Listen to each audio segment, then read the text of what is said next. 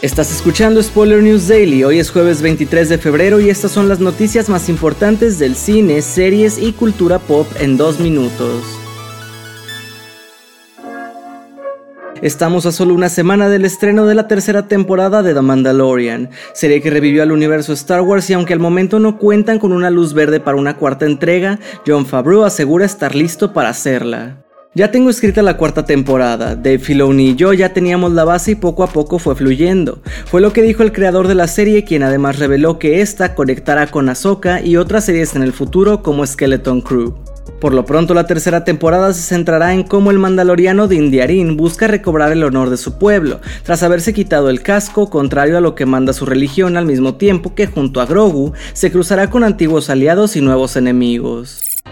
En otras noticias, este año The Batman lidera con seis nominaciones los Critics' Choice Awards, que en su parte televisiva lideran empatadas The Boys, Evil, What We Do in the Shadows y House of the Dragon. Para conocer la lista completa de nominados puedes ir a spoilertime.com.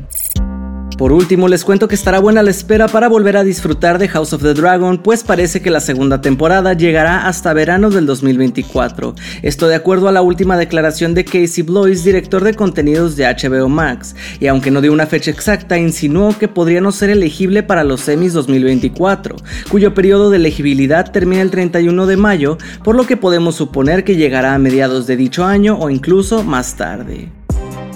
Esto ha sido todo por hoy. Recuerda seguir este podcast donde sea que lo estés escuchando para enterarte de cada nuevo episodio.